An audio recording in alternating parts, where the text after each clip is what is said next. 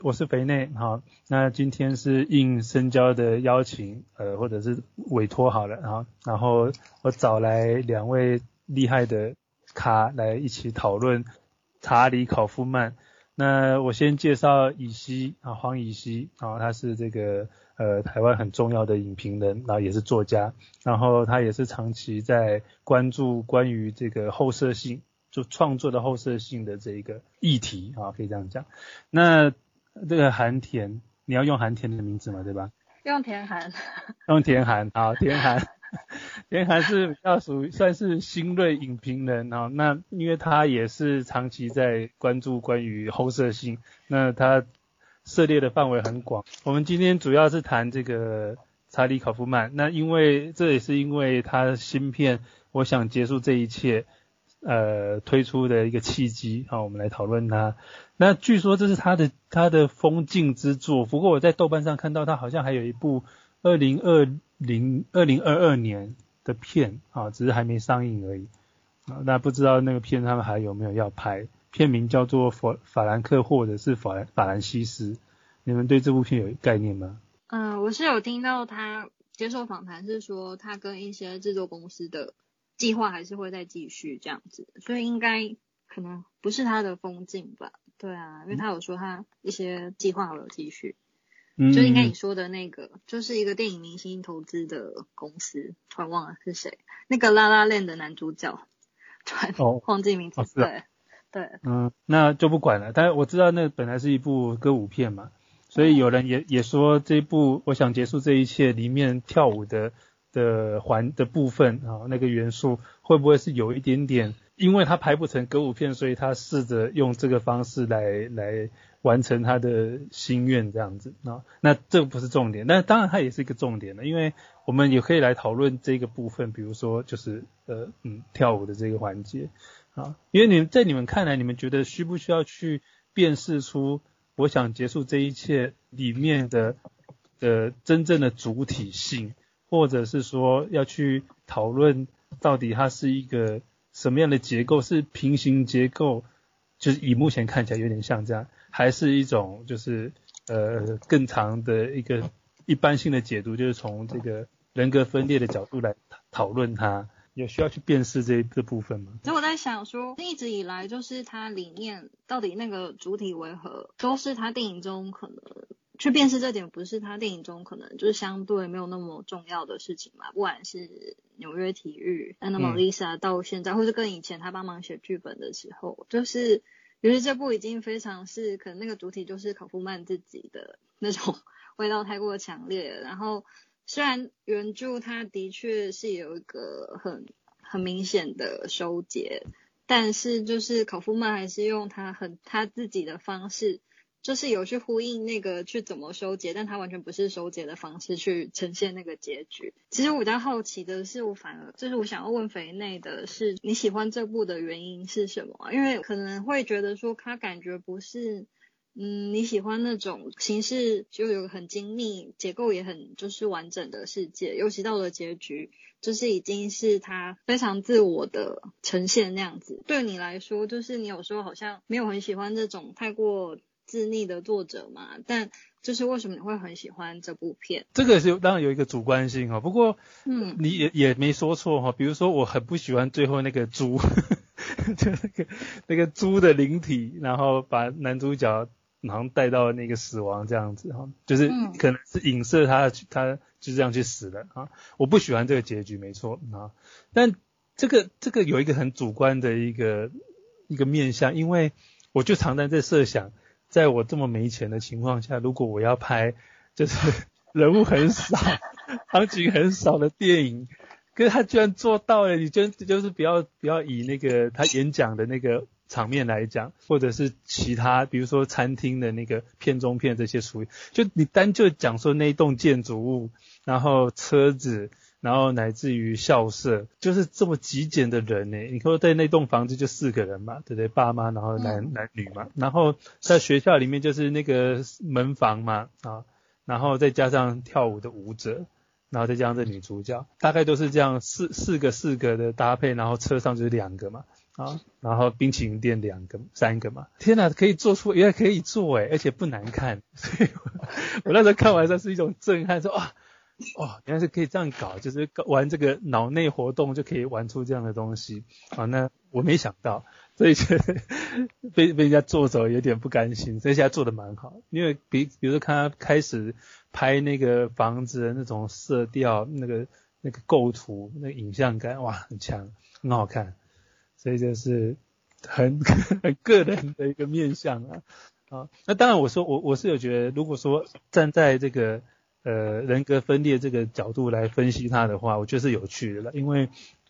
因为我我这个有给深交写了一篇影评嘛，我就从这里切入啊，就谈的就是说，呃，从来都是主体。啊，主体作为主角在做，就是在这这样的题材里面，是主体作为主角在叙事，但是在这部片里面却是一个被就其中一个人格作为主体，作为这个主要叙述者。我觉得这是创意，因为他有很多他所不知的啊，那他不知那面相，我觉得很很好玩，所以我我在这好玩是觉得说这部片怎么那么刚好跟信条又那么像，你知道吗？但是你很讨厌信条。我很讨厌，因为我觉得，我觉得考夫曼可以用这么简单，或者说这么嗯，可以说经济的方式完成的事情，可是信条却用用用那么吃力不讨好的方式去呈现它啊，所以我觉得这是一个就很强烈的对比，就是其实那那个概念如果有趣的话，不一定一定要把自己搞得那么累嘛，才能够去表现某个其实很有点类似的东西，因为他们都在一个回圈里面，而且。主人公在这里面，他基本上是是一个知在知的权利上是比较少的那一个人，哦，所以这两部片的的雷同处就在这里，所以我觉得蛮好玩。所以我一边看。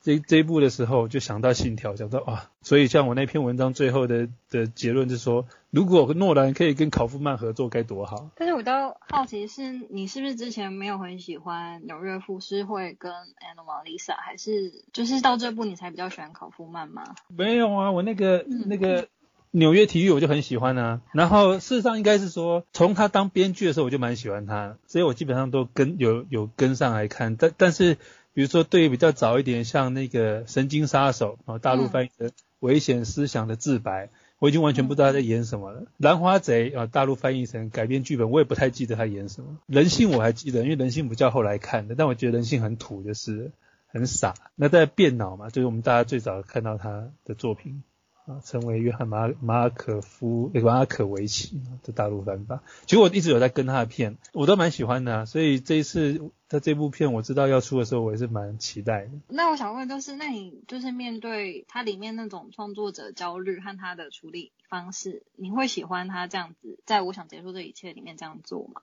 就是你你有所共鸣吗？就是你刚才讲说，你觉得很就是印象深刻，他能够用这么小，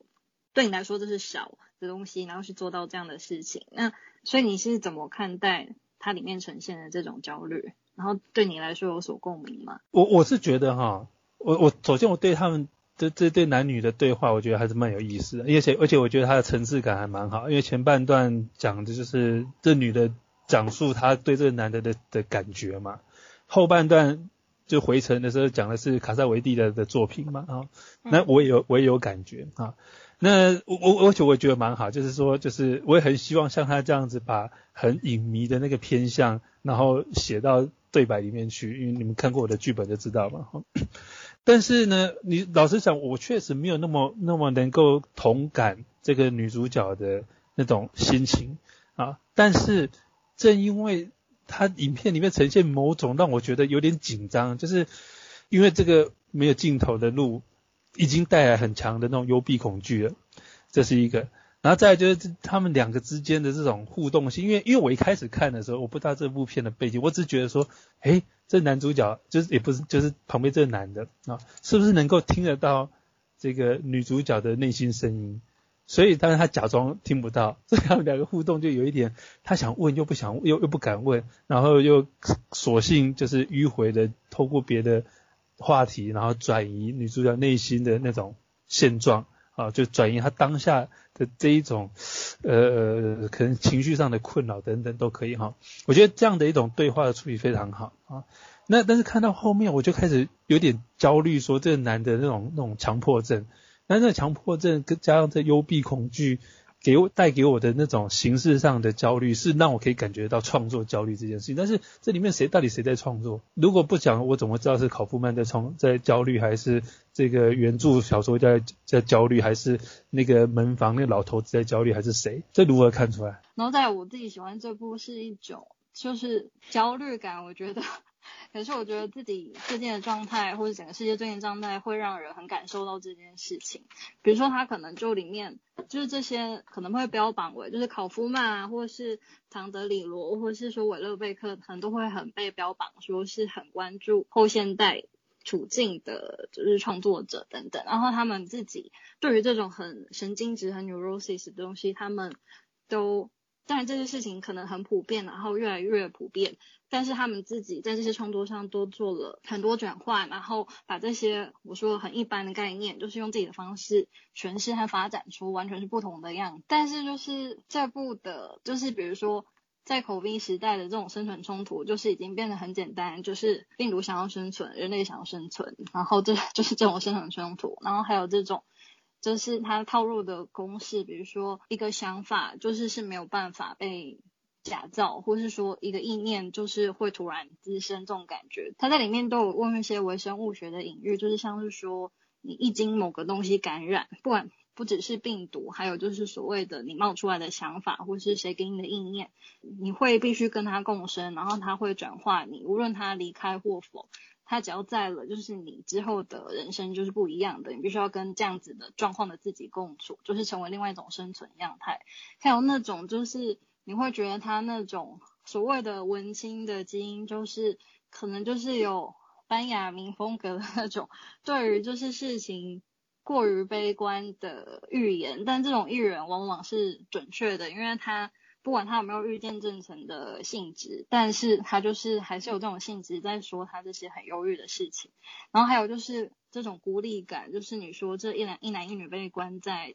就是漫长的返乡旅行的公路对话，然后他用四比三的就是框画框去去强调那种孤立感，就是这个时代也是那种就是不管是太多的人或太小的自己，或者说你只有太多的自己，都是一种被孤立的感觉。所以就是这些东西变得，就是可能是这个脉络之下，我就变得好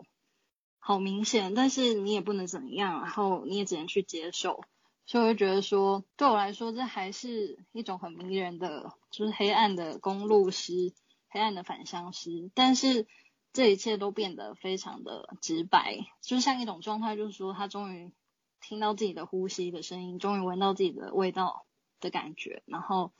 自己在。与这些微生物，不管是想法还是真的微生物去共存，然后在这之中分解和衰朽的感觉。以西有什么想法吗？刚刚那个田涵这样子的一个简述之后，我突然一边在听的时候，我在想说，诶，我还从来没有去思考过考夫曼的作者性这件事情。也就是说，我我我都没有把你，因为这样仔细想起来，他只导过三三部片而已，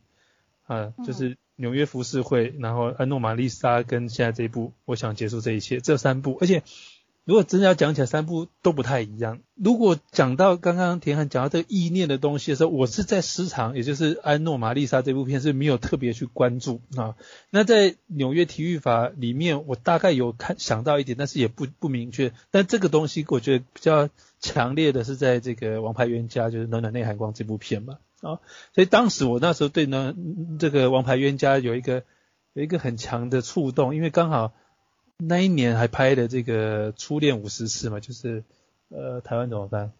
嗯，亚当山德勒演的那一部《朱尔巴利摩》。我的失忆女友。我的失忆女友啊，同一年嘛，应该是到二零零四年是吧？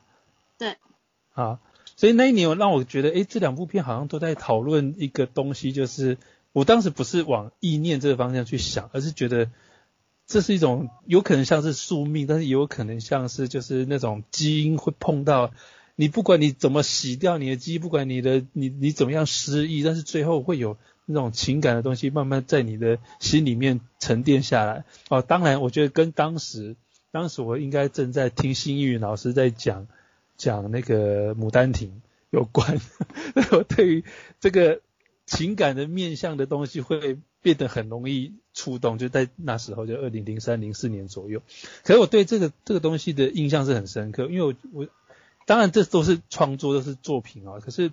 我觉得这是一个论述啊，就是说对于这种人情感面的那种潜藏的一种一种契合度，或者是一种命定的东西，我对这东西是很感兴趣。但这个东西我其实也没有去设设设想说他在。纽约体育法也好，安诺玛丽莎，或者到现在这部片会怎么去发展发挥？可是我只是觉得说，这一位从五十岁才开始导他第一部作品的的人，他其实从从安诺玛丽莎就已经在玩这种消减的的的一个情况。但是你可以当当时我在想是觉得，毕毕竟是拍动画片啊，那可能时间经费有限的情况下，他只能是消减。但那时候有趣的是他的那个配音的处理，我觉得很好玩。啊，如果大家你们他他还记得这部片吗？嗯，还记得。嗯，因为那时候我第一次我我刚开始在思考的时候，我在想说，为什么女性都配了男性的声音啊？女女女性角色啊？我当时一开始是觉得说，他可能透过男女的声音来去区别，对这个男主角来讲他的情感的好恶啊，等于说他有有感的都是讲女性的声音，但是无感的就讲男性的声音。我后来是一边在看的时候，我调整自己的的认知，是觉得说这不是好感的问题，而是恐同的问题，你知道吗？就当他开始对一个女的失去兴趣之后，那个人就会变成是男生的声音了，然后他就开始进入某种厌恶或者是惧恐惧的状态啊。那时候看看到最后的时候，我我突然往恐同的方去方式去思考的时候。我突然就觉得很害怕，你知道吗？对这个导演跟这个作品这样子，那也不知道为什么，我因为我就就把它放到一边去，基本上不太思不太惦记这个导演，直到这部片新片又出来的时候，才又想到哦，还有这个导演，而且我期待看一下他新片在做什么。你就没有真的很喜欢他？纽约体育 法我很喜欢呢。纽约体育法太久以前了，太久以前了。太久以前了，但是那是因为我印象很深刻是。那是我第一篇在那个绝活刊写的，就是第一次为绝火写的文章，就是这一篇。然后那时候还很用力的去找这个修辞法，然后想办法要把体育这个概念怎么样放到这部作品里面来去写，写了一篇就是很用力的文章，所以对他是印象很深。可是而且为了要写那篇文章。我应该有反复看里面的一些细节，但恰恰就这一点，我我就很想看他怎么去玩这种互文本的游戏啊，包括从外部的文本或者是内内部文本之间的这种处理。但这部片还是有嘛，就是新片，所以我觉得这还是蛮有趣的。只是哎，你你们有印有注意到那个中间在回程的路上有一小段时间女主角换人了嘛，对不对？呃，有。在讲居伊德波的时候嘛。嗯，因为他讲他讲居伊德波的时候，就把那个假假的那一部那个泽泽米克斯的片片里面那个女主角拉到车上来。你们觉得为什么他在这时刻在这个时刻要把这个女的拉过来？因为就是它里面就是除了这一段，就女主角的外形和名字也一直在变化，所以我没有特别针对这段想。那你觉得呢？因为他讲。基德波的东西讲的是那段好像有谈到有点关于媒体这个这个话题。如果说那部片中片它本来就是一种媒体啊，那你那当然它更也也谈到景观社会的问题。那所以他这很显然把片中片的女孩子拉进来这里，就是意意味着这段话应该就要对应到那个片中片。那个片中片就是只有那么一小段局部啊，就是当大家为这个。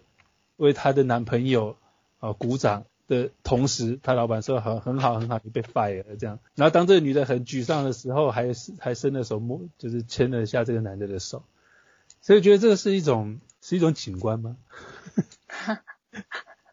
而且他特地为就向这个泽米克斯致敬。那我反问你好了，那你觉得他就是在讲就是受影响的女人的时候？就是他可能还引用，甚至让女主角模仿那个影评人 Pauline Kael 在讲一些偏向呃要把性别意识放进观看卡萨维迪电影这件事情，就是你怎么你怎么看待这一段？其实那时候在看这里的时候，我都在放空，我只是在想着说，如何像他这样子，就是把 影片评论放写成对白。就是，那你觉得看这个，那你在想这件事情，有让你得到什么灵感吗？或者是说，如果你自己会怎么想要怎么放？因为我现在变说啊，我在思考这部片的时候，已经被被一个观念，就是说这是一部关于人格分裂的电影所牵引了，所以现在就是很麻烦的是，我会往这个方向去思考，比包括他们谈论卡塞维提这个片子的时候，是否他们也想说明这部片。啊，这这个受影响的这个女人，她在某种程度上也是属于这种状态，但是显然不是受影响的女人。当时我自己在理解是比较接近这种躁郁症的患者。好，那所以躁郁症患者跟跟人格分裂显然就是不一样了。可是为什么他要在这边用这种方式来讲，或者是说作为某种？哎，对啊，这应该问你们啊，因为在你们感觉起来会不会觉得是像是透过他对。这部片的评论来去表达他对于女主角的认同，来表达他对于这种女性情绪波动的这种合理性的认同。可能有些人会觉得说，他可能上一部，因为他上一部是在讲那个 Fragile Delusion，就是说会觉得就是所有人都是同一个人扮演，所以他看到的脸孔和听到的声音都是那个男生这样子，所以他。因为这样，所以她大概是算是女主角或就是那个女性角色，就是她听到她的声音，所以很惊讶。虽然那个脸还是长成那个扮演者，可是因为就是如果你要表现一个所有人都长一样，可能在电影面就是是一个嗯那个奇观可能不会那么格格不入。但是如果你加了连声音都是那样子，然后只是发型和服装不变，所以那个声音就是她。嗯的策略就是让那个声音变得真的很突兀，但同时他也被批评说这就是一个一个中年男性的幻想，然后而且他做最后那个男主角做的一些事情或者他感受的事情也会让人觉得，呃有一些人觉得可能不尊重女性，或者说是完全就是一个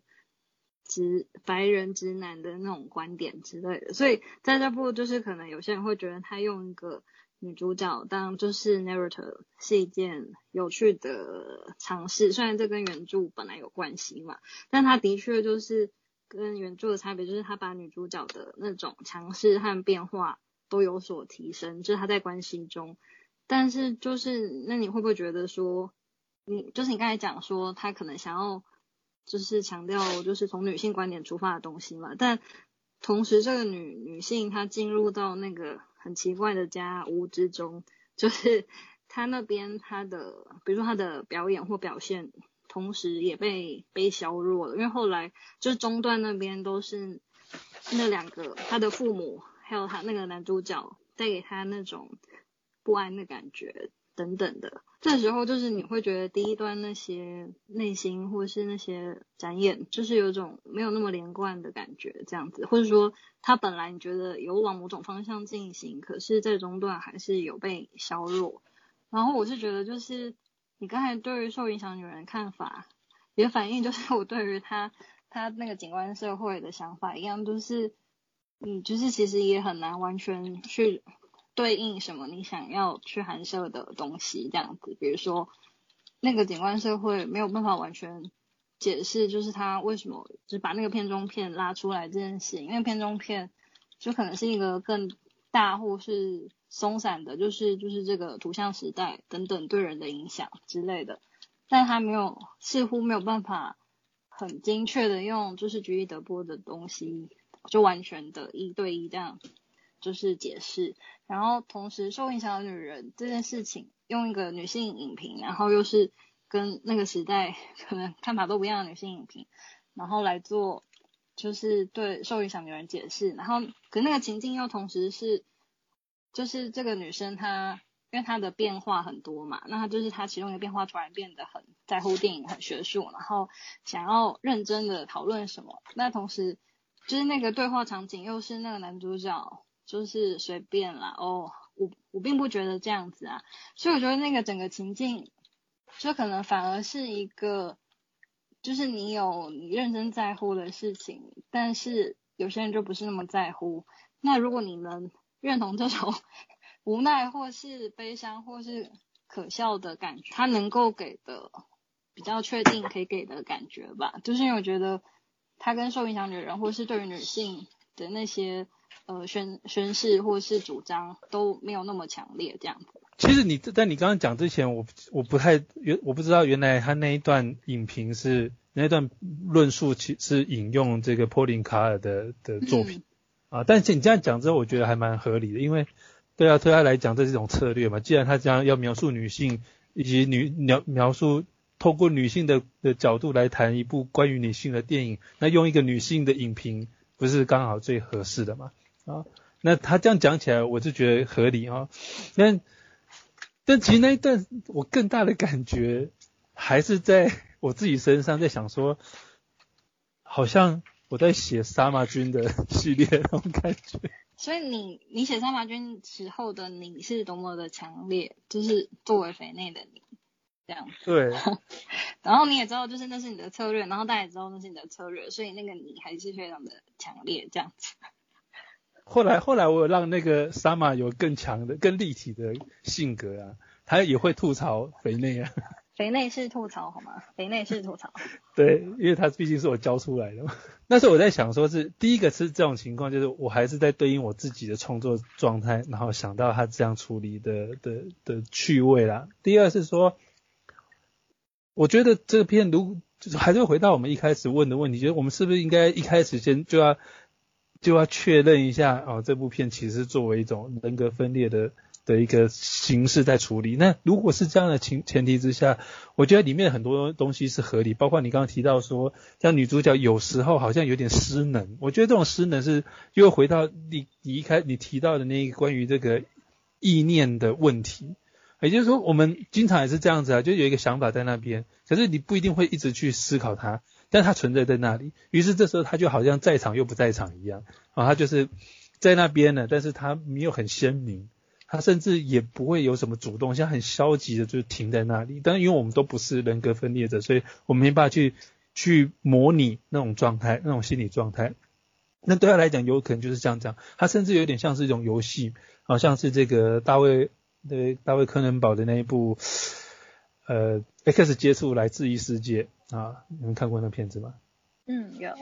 啊，因为那个片子对我来说就是很深刻的一个处理，就是它有一些桥段，就是人物在游戏里面，然后只要他们没有对应到游戏的程序所该讲的话的时候，其他人不好像就像僵尸一样在那摇摆摇晃这样。我觉得那那一刻，我觉得哎，好棒哦，就是他可以这种方式来处理游戏的人物，那这跟。我所理解的，或者是这这实际上是有点偏向我所所想象的，我理想的这种这种封闭世界，包括像我们让你们讲这个这个棕榈泉呐，或者是像这个呃土拨鼠日这些都是一样。我觉得按说就是如果他每天在重复的话，应该会有一些属于这种程序性人物的存在，所以他们会一直反复，然后包括其实包括信条，我觉得应该也是要。也知道也是要这样处理，就是说，当这个世界在不断的反复回回旋的过程中，它有它自己的程序，所以它才能够反复嘛。当然，我们因为我们不要按照这个真实世界的逻辑，而是按照它的他们的逻辑来讲，如果要推动这个反复，应该有一这样的一种反复的的程序性、程序化的一个过程来推动它，所以以至于当里面有主有主观意识的人物在里面穿行的过程中。只要他没有做出符合这个程序的一个的行为或反应的时候，有可能会出现像我刚刚讲，像这个大卫柯南堡的作品里面那样子的一种呆滞、一种一种一种停顿、一种抽离的的表现。那我觉得在这部片里面，女主角有时候的那种那种被动性、那种消极性，其实有可能是在表现这一个，因为这时候有别的主体。进站的，或者是说在作为这个人啊，这个不管他到底影射谁，他是真正的这的精神，作为这个主主体，在让别的精神作为主导的情况下，他是退位的嘛？啊，所以里面有可能全部的人都不是都不是真正的主体，包括那个门房啊，而且那门房也有可能没有死，因为他每天都在持续同样的情境，否则。嗯 这说不通，为什么突然女主角在这一个时候，这个循环的时候，她突然下车了，然后突然看到了那么多的这个冰淇淋杯，然后结果就程序就突然就改变了。我觉得没有，我觉得他整部片应该都从头到尾都还没有出来，都还在那里。我我也不知道，这是我的看法。那我觉得就是你用。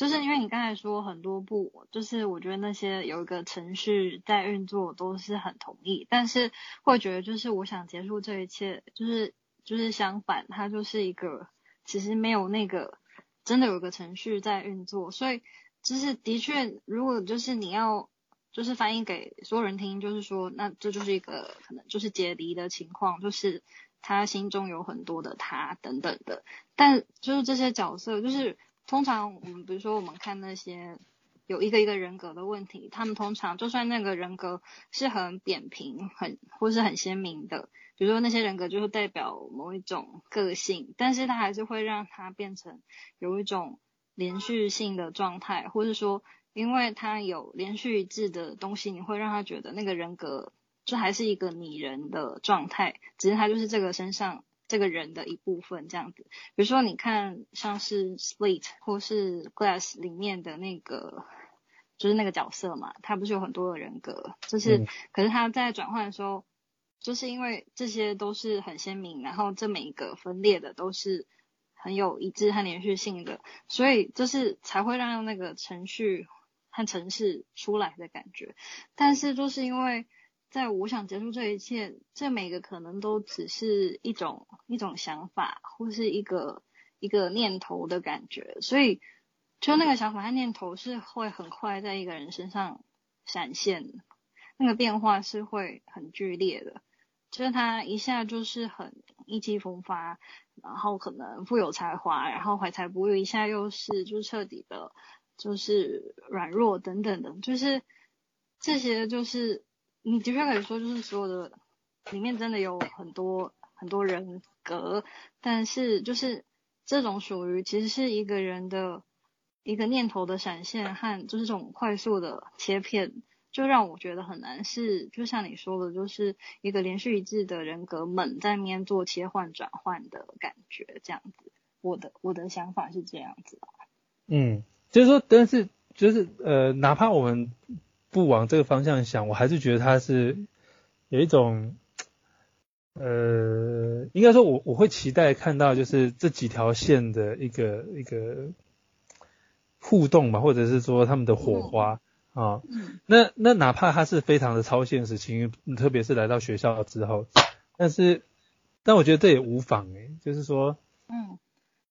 嗯。我喜欢，就是嗯，我是喜欢这种，我觉得没有程序的那种很奇怪的崩解的感觉，就是这就是很一个人的事情，让他一下那样子，一下想到那样子，一下觉得自己这样子，一下觉得自己那样子，但是就是，所以我不会喜欢，就是我喜欢这种崩解感，可是我的心中你会喜欢，就是的确哦，他们也有一个更立体或固着的东西，他们这样才有办法互动。和互相类似切磋，擦出火花等等，因为就是你不觉得到后来的结局，就是那些可能火花都，因为就是这是一个很心灵的崩解的东西，都被解消了吗？其实我那时候看完是说，既然导演不解说不解释，好，确确实可以不用说破，但是我我隐隐知道，隐隐约约觉得说他有心里有确定是这样的一个主轴，所以在这种前提之下，哈，因为你是觉得说。按照我的我习惯的标准来讲，应该要有这个主体，一个这个主轴的东西作为它在形式的表达上面的一个依据啊。那确实我会要有，但是这部片比较特别是在于说，因为我知道这个东西是存在于编导的心里啊，但这个东西是清楚的，只是说他最后不一定要告诉你很清楚的东西，哪怕其实可以看到这些戏这些一些。呃呃，证据吧，啊，比如说像那个那乐色桶里面满出来的这冰淇淋杯，其实它就是一个对我来说就很明确的证据，就是它里面所有的事情通通都是在反复的的重复，所以这个死也是反复的死啊，那这这趟旅程是反复的旅程，不管他们是不是同一个人，或者他们是很多人啊，都无妨，因为这个世界就是一个无限循环的世界，所以我觉得 OK 的，因为我只要编导他自己知道他在做什么就好，所以他可以让。这些元素找到一个聚合的一个依据了嘛。所以那时候我看是这样子，我觉得 OK 是这样。那这但这部片有什么后设性，我就不知道了，其实看不太出来。如果按照我们期待的，比如是我来，我所期待他在纽约体育法里面的那种那种东西是没有的啊。但是呢，这是我觉得他很很有趣的地方，就就是说，才隔了十二年，这个人现在才六十二岁，拍了第三部作品，可是他可以找到一种很精简的方式，去把他前面这种繁复的思维啊，做一个很去无存精的一种呈现呢啊，在情感上我不一定会喜欢哦，其实包括纽纽约体育法，我不我我也没有我也不会没事就把它拿出来重看，因为。大概知道他在做什么就好啊，但是他的他的那个时间性的处理，我是觉得很有趣的。就是说，你看那个在纽约体育法里面那个那个导演啊，他的时间跟别人时间是不一样的嘛，所以那种那种折射的方式，我是觉得很好玩的。因为其他当其他人的人的运作都还一如往常的时候，他是不一样的。所以可见就是所有事情都是他心象的一种体现。他他的时间是滞留的，他的他的心理时间滞留，他生理时间在往前走嘛。那在这种情况下，每一个的他都重新折射他的那种心理状态，所以重新校准的那种时间性。所以那时候我在看这个时候，应该说我在看敦刻尔克的时候，想说啊，这种时间处理方式不就是纽约体育法的处理方式吗？啊，所以我才一直觉得诺兰应该要跟考夫曼合作，这两个实在是太大了。他为什么两个不不合作呢？好想看他们对谈。你们有什么要补充的吗？对，就是我我觉得还蛮不可思议的，就是。所以那竟然说，就是他第一次开始想到跑步慢的作者性这件事情这样子，然后我觉得，就就是我觉得他是作者中的作者都不为过。我觉得那个东西明显到一种地步，我觉得我我觉得应该是说，我觉得就算是他只有一部作品，我我我觉得我觉得作者性这件事情并不是一定要从做电影的。纵轴就是好几个作品才能够叠图出现的，就是我觉得其实，在单一一部作品，我觉得你如果可以看到他专注于某一个主题，然后几乎整部电影都在为这个主题服务，就是看起来好像是在讲别的事情，但事实上那个核心都一直是向心的这个漩涡。你几几乎像这种人，你只要他一部作品这样，你几乎就可以预测他之后的。作品也会全部都是那样，就是就是所谓的一辈子都在写同一个东西这样。然后我觉得，我觉得我现在暂时还真的想不出来，就是在那种好莱坞很活跃的人，有哪一个人是像考卡夫考夫曼这么明显的，就是作者性格这么强的人。然后，但是因为可能是你在定义上，你会觉得你要从导演这件事情，你才会开始算他的作品。然后，但是。但是我觉得，恰恰从由他来编剧，然后由别人来指导，然后以至于这部片子看起来，并不很像是很典型的他的片。然后，但是即使是你在这些看起来像是别的东西的电影里面，你你其实还是可以找到一个洞察，就是说，他看起来好像是别的东西，可是他事实上还是那个东西。其中最明显的当然就是《神经杀手》嘛。对啊，就是，然后事实上那个刚举那个什么回忆的那个，对我来讲，它也很明显的就是，就就是考夫曼的的那一个母题这样子嘛。那神经杀手就是在讲什么？就是对我来讲，神经杀手就这个人，他这个整个过程，他就是在创造一个自己的身世嘛。然后那刚举那部片，就是对我来说，那就是一个是他是在创创造自己的。就是回忆是可以创造而且可以复写的嘛，然后就是他的所有的，然后当然就是马可维奇的时候就就是你的存在这件事情是可以创造并且复写的这样子嘛，然后一一直到这部片，比如说你说这部片有什么后设性，但是这部片就是怎么可能没有，就是怎么可能不是后设的，就是在那么多人格里面，这些人格全部都是。创造出来的，然后，但是它并不是像典型的什么精神分裂还是什么样子的电影，就是他看很多人就把他说这是精神精神分裂或者怎样的电影，但是你可以看到，事实上他就是从他第一部编剧作品开始，那就是一个生存焦虑，而为什么会有生存焦虑，就是就是你有能力去创造一个完整的人格嘛？那当我有人能力创造一个以上的完整的人格，然后这每一个人格都有他。deserve 跟他 deserve 的人生跟他 lead 的一个 life 的话，那所谓的线下的我在这个现实当中的我，就是我我是谁嘛？那我跟这些平行的人生之间是怎样子的关系嘛？然后在这这这样，这是一个呃，就是不停创造的过程，所以。创造这件事情不是本来就是后设的嘛？就大概就这样，嗯。哦，你这样讲，我现在是比较能够理解的啊。因为因为我我之所以说哈，我没办法去思考它的作者性，是说，比如说你如果突然有一天问说，哎，人类你总讲讲一下这个呃考夫曼的特点是什么？我说，嗯，他特点是什么？他他他不管他编的，他他拍的，好像都没有很可以做用一句话来总结的的一个。东西，但是刚刚被你这样一提醒之后，觉得还是可以哈。你你刚刚讲是一种复写，我后来觉得是可以用德勒兹的说法，是用增值啊，就是增加然后繁殖那个增值啊。我可以我觉得可以用这样的方式去思考它，因为那当然增值的德勒兹谈增值，主要是在讲这个杰瑞路易斯的电影，然后那杰瑞路易斯里面有很多这种分化性的处理，就一个人分成好几个，一个人一人分饰多角啊。然后，但是每个其实都是他啊。那如果是以这样的角度来看，比如说像安安诺玛丽莎，我就比较比较能够理解啊。然后他的所有的形式基本上是可以理解，但是我所谓的后设，应该嗯，大概我对后设性的的也不能说要求，而是我对它的辨识可能会在于说，它确实是变得是要按要在那个那一个载体下面的一种。比较明确的的展示，比如说他如果说是一个一个人格在在制造另外一个人格，那他要有一个比较清楚的这种人这种机制的呈现啊，但他没有，但是他有暗示可能是这样的过程，那我们就只能说他暗示了，因为他毕竟是没有直接看到。你说像像兰花贼那种处理，他就是有在写啊，那你说像像这个王牌冤家，他也是有比较清楚的。是一透过一种你你就像你刚刚讲是一种意识的一个呃或者记忆复写的一种一种后设机制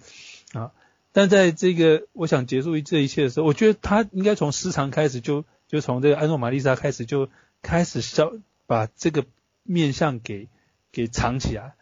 所以我觉得这是有趣的，因为他在当他的形式变得比较没那么那么庞杂的的情况下，他也把这个。明显的啊，这种这种增值的机制做一定程度上的演示，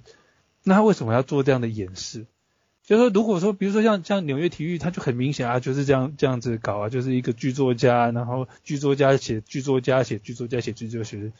其实他的可以这样的一个分化进去啊。当然，你说他的这个创新点有没有有有部分创新，有部分不创新嘛？啊，像比如说以不创新的部分啊，就是之前我看过一部片叫什么？诶，凯特哈德森演的啊，它里面也是讲男主角好像是一个小说家还是什么，然后他把他们的这个爱情写到小说里面去，可是没有结局，因为他们他们同时还在发展啊，所以他也没有办法马上把它写进去写完啊，他等于说他的小说的未完待续，这是在等待他他跟女朋友之间的关系的未完待续嘛啊。那好像是二零零五年的作品，我没记错的话啊，所以纽约体育法在这部分我觉得是不创，只是没不是那种很创新。但是刚刚我们讲他的是这这种星象以及时间多层次时间的这样的一个一个折射是有趣，它有一个中轴啊，然后就像是就画一个画圆出来嘛啊，当然是每一个圆因为这个圆周不不一样长，所以它的那个走走的那个方向走的速度也不一样啊，所以它这样的一种。情况是明显，那你刚刚提到这种被虚构的或者是说平行人生这东西，又让我想起诺兰的，就是致命魔术嘛。哎，台湾怎么办？致命顶尖对决。对，顶尖对决啊。那时候我在看顶尖对决的时候，我觉得震撼，搞不好那部是我最喜欢诺兰电影啊，就是当这个休杰克曼，对不对？他不断的复制自己。然后不断的到最后，嗯，搞不清楚到底谁才是才是自己，才是真的的那个主体性。那当然这件事情后来在月球被被重现了嘛，啊，那我觉得这个东西是就有有也是很像的，唉，他们两个真的是应该要合作。可以写，可以应该可以做出更好的。我觉得诺兰有点子，但他实在不会写剧本，他应该是就是要让考夫曼来写，然后诺兰去导，因为考夫曼有一些戏确实也没办法导的那么好。经你这样你们两个提醒，我才开始意识到，诶，怎么样去看他的作者？现在以前我没有没有办法这样去总结他，诶，因为你如果要这样总结，比如说《人性》这部片要怎么看？放在他的作者脉络来讲的话，但《Human Nature》里面有一些东西是比较比较也是很刚主义的东西，诶，是刚主还是 Jones 啊？是 Spike Jones 是不是？是是刚主义的啊，就是像它里面有一些什么舞台的啊那种，就跟他 MV 啊跟那个。王牌冤家都有点接近，但人性其实我也有点忘记他在演什么，我只知道好像有点像是那种人猿泰山的故事，对啊，像野孩子那种故事，就是把这个这个野人重新塑造他的人性出来，是吧？但是田海，你的那个你给我想结束这一切的评价也没有很高啊。我是喜欢的，可是我没有给他很高的评价，这样而已。我觉得就是，比如说，因为因为你的起点就是因为你没有觉得。你首先你并没有觉得就是特别注意到或者是特别关切他的作者性嘛，所以其实我们就是已经 已经在不同的方向了嘛。然后所以因为对我来说，就他的那个自我的东西就是太鲜明了嘛。然后所以我也会从这个角度去看，我想结束这一切嘛。然后然后比如说你，我也不知道你为什么会喜欢纽约体育吧。我我听你讲以后，我也不是很了解，就是，但是我我觉得你是在一个就是影评的的角度去说，就是说他，因为事实上他就是一个很很精巧而且非常聪明的东西这样子，然后就是说，所以对我来说，你应该是从一个电影评论的角度来喜欢这部片这样子，然后但是你觉得这部片就是。你既然已经知道他在干嘛了，所以你觉得你也不会有那种特别的吸引力，要一再的回去看。可是对我来讲刚好相反，就是就就是纽约浮世绘，我觉得就是纽约体育馆，我觉得就是我觉得他是一个天才之作啦。我觉得完全没话讲的天才之作是，就我觉得他是像全面启动那样子的作品，然后比那样子更疯狂。然后但是他从一个影评的角度来讲，我恰恰不会觉得他是一个完美或者是一个就是。就是单纯给高分的作品，因为他太单一了，你完全知道这个人关心什么，而且他不顾一切，近乎疯狂的去执行这个东西，然后对，然后所以说延续这样子的一个切入，我也会觉得，我想结束这一切，就是在在你所谓的作为呃电影的的精巧的设计，比如说像你会追问很多对位的。表现的问题什么的这样子，然后但是我觉得那个都是另外一个阶段的问题了。就是我也觉得他他在这部电影里面，我觉得近乎是书写，然后近乎是一种呐喊或者是求救。就我觉得他已经不是抱怨，或者是就是他是非常会抱怨的人。然后我觉得他，但是他在这这里已经不是一个抱怨的，就是我觉得那是一个很私密，这样在洞里面呐喊求救。然后，但是还假装不是，然后那种感觉就好像是一种强化版的，就是一个一个胖的女生，然后就喜欢自己嘲笑自己胖，然后她当她这么做的原因，是因为其实是因为希望别人跟她讲说，哪有你才一点都不胖，哪有你最近其实变瘦了，然后但是一般人都完全看不出来这种。就是这种反差性，而只会想说，OK，我本来是忍住不要讲了，但是你自己既然讲了，表示你开得起玩笑，表示你不在意，然后所以说我就顺着你的话去讲。然后像在那样的情境里面，都让我觉得非常的恐怖，因为一个人要有多害怕，他才会先把他害怕的事情讲出来，只因为他不想，他不想要再维持那种随时随地。呃，就是那个恐惧发生的那一刻是超乎他所能够控制的。然后就是我觉得我想结束这一切，就是让我觉得最黑暗，然后就是最害怕，然后当然也会呃让我觉得着迷。然后但是那同时也是让我觉得从影评的角度来讲，这个东西已经没有办法是一个好的平衡的作品的原因，就是因为呃就是他的那个个人性盖过了。了一切。那我通常就是说，虽然我在讲作者，那但是通常我所谓的作者，其实是从作品本身 project 回去的一个所谓的作者的这个界面。我讲的从来都不是现实中的哪一个人，所以就是，所以我也不会通通常我也就不会去讨论一个人他在现实中受到什么样子的待遇，然后他就是包括甚至包括作者自述，就是你们知道，就是我对于作者自述这种东西我是完全的不 care，我甚至是不相信，不管是他有没有真心要那样讲，或甚至是他有没有能力这样讲，或甚至是他有没有资格那样子讲，就是我都是不 care 的，因为作者是是一个。是本身就是一个虚构的界面，然后但是像我想结束这一切，就是我觉得最糟糕的，那但是其实也是最可怕的事情是，就是那一个现实跟虚构的界面已经破了，而为什么会破了？事实上是是因为这个人他所承，我我会从作品里面感觉到他所承受的的精神的痛苦已经超过了那个临界点，对，所以。因为我是从这个角度去感觉，是我不能够说解读，是去感觉这部电影的。因为这部电影已经让我觉得没有什么好解读了。因为坦白讲，他讲的那些，他的那些各种呃，就是引用或者是什么的，就是呃，有的感觉很切题，然后有的就是纯粹是他有兴趣的东西，其实也是跟他有关，并不是跟他无关。然后，但是问题是就是。他在那所有各种他读的东西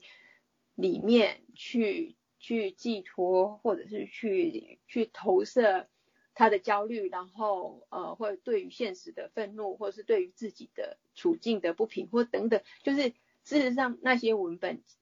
如果有我我认为他们事实上是有一个单一的解读方向的，简单的讲就是一个放大版的。然后跟深刻版的知青加文青，然后把所有的的书集合起来，然后就是呈现出一种最呃愤怒或者是悲哀的的举证。就如果如果你不相信我这个世界是这么糟糕，我来告诉你说有多少人各自从不同的角度告诉你这个人生如何不值得一活，这个现实如何不值不值得我们在其中努力等等等等，所以。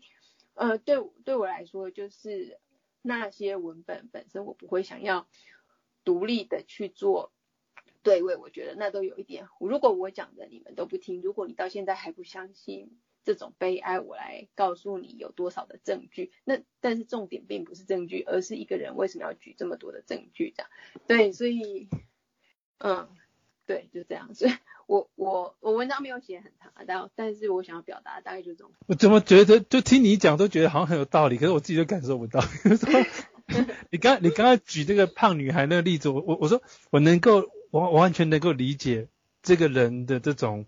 这种求助的这种这种欲望，这种甚至可以说是求生的一种边界了。好，我我能够理解，但就是我我没有办法从影片看到这一点，可是你可以看到。但我能够理解那样的情绪，因为我经常做这种事情啊，我也经常就是以这种含蓄的方式提出求救，但是其实没有人要救我的这样的一种处境，让我到最后只能想着以别的方式去，至少是让自己不是缓解，而是不要再去想那个困境，我先去做别的啊，所以我我我会一直想办法去逼自己去生出很多的。的的的触角出去，因为我我的主体已经已经找不到保护膜，所以我只能透过很多触角假装触角就是我的保护膜啊，所以这样这个东西我能理解。可是我在影片里面我我是没有没办法看到这一点，这是一个。第二个是说，其实这这确实就是我我看电影跟你们可能跟或者跟很多人不一样的地方在于，对我来说电影其实不是我在接收这种理念的一个。主要来源啊，对我来讲，这种思维的东西，我是我是比较习惯在书里面去看到。那在或者是我自己在那空想啊。那在以电影来讲，我我可能更多就是看他的看他的技法吧。确实就是这样。比如说像纽约体育法，我对我对我来讲，我觉得很有趣的是，他开场时所做的这种缩时的处理，等于说你几乎是一个镜头就是过就隔了一段时间，等于它放大了镜头跟镜头之间这种区间。的存在，我觉得很好玩。那对我来说，这就是我就学到了啊，我知道哎，可以这样玩。可是它里面它的寓意我也知道，但是我我不太会让自己一直回去那里，因为对我来讲，可能我感觉得到影片透露出来那一种情绪的某种消极性，但是我不想让自己一直陷在那里，就好像我不想看恐怖片一样啊。所以我会比如说我会为什么我会喜欢看小金的电影？至少我可以从里面找到某种我我希望我我喜欢或者我希望可以反复去去品味的那种那种情感啊，包括欧佛斯的东西也是啊。那像这些是像其他这些我会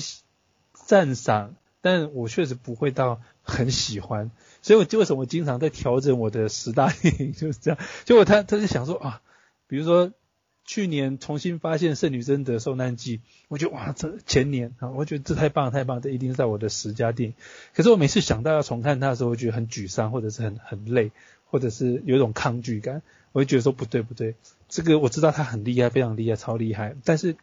我还是不想进入到那种情绪里面。但是如果这样这样讲起来，我们好像又是在处在同一个一个平面上面去感受电影，因为你可以感受到这一个，但是你是喜欢，甚至你会。反复去咀嚼，说他为他怎么去呈现出这样的情感，但是我是感受到之后我会害怕，我说我不要不要不要再来啊！我知道你怎么做就好了。之后我在接触这个作品的时候，我会挑你的局部去思考你的局部是怎么构成的，所以这也是为什么我会去问这些问题，问这这这些这些呃里面的元素怎么去对应，因为对我来讲是。我大我大前提是说，每一部作品应该都都都是做创作者的一个自觉的一个结果。当然，它有存在这种无意识的的成成分在里面啊，有这个机制，有这个流程，有这种程序在里面。但是，我们要假设它大致上是一个自觉性的作品，也就是说，里面应该每一个东西都按按理说是可以有有可能可以解释的，即使不能解释，我们都可以试图去解释它。他为什么这样丢进来？但是就跟你一样，我也不想去听导演自己怎么说，因为那那不是很重要啊。你说是你说的一套，你你可可能说的比做的好啊，人家你有可能做的比说的还有趣一点，都有可能啊。所以我也不太去管他怎么做，他怎么说。但是我在意的就是说，既然他放了这个啊，他放了那个片中片，然后把这个女的移植到这边来，他而且在这样的时刻，所以一定有他他想做的事情。所以因为我经常就。我在教学生的时候，我也会讲，一部片如果不拍拍出来人家看不懂，只有两种可能嘛，啊，一种可能就是这个导演啊，这个主创就是实在是没办法驾驭他的美才，所以你就是看不懂啊。那另外一种呢，好是这个主创刻意让你看不懂，那刻意让你看不懂又分两种层次，一种就是故弄玄虚嘛，比如说我觉得大卫林区就是这样，另外一种呢就像雷奈这种。就他他的思维很复杂，再放进去的东西是你你跟不上的时候，你就完全不知道为什么这东西在这里这里要出现，为什么这这边东西在这样的一个一个叙事脉络里面又加入了这些元素啊？那这个是我会感兴趣，我会觉得很有趣，想要去去追，而且我就预设应该每一部片都有这样的一个前提。所以我会去问这种问题，而且一旦我问到，确实我也不会再去看这部片，因为我知道你在做什么，我知道你想干嘛，我知道你为了达到你想做的这个效果，你是这么做的，那我就知道，我下次我也可以就是知道，我不一定要做，因为我不一定会做，但是我就知道说，遇到同样情况的时候，别人也有可能这么做，那我可以怎么样找出你这样做的原因，你背后想要传达的讯息，所以这可能就是这种差别。所以我看电影的时候，很少是在在。很享受电影，除非他真的拍的很厉害。像这部片，我是有享受到，我是觉得说，哦，我想做的事情原来已经做了，而且做的还不错，效果还蛮好，就比我想象中还好。原来他真的可以做，那我觉得你们很厉害，就是可以去挖这些东西出来。好吧，那我们今天这个就到就聊到这里了。我。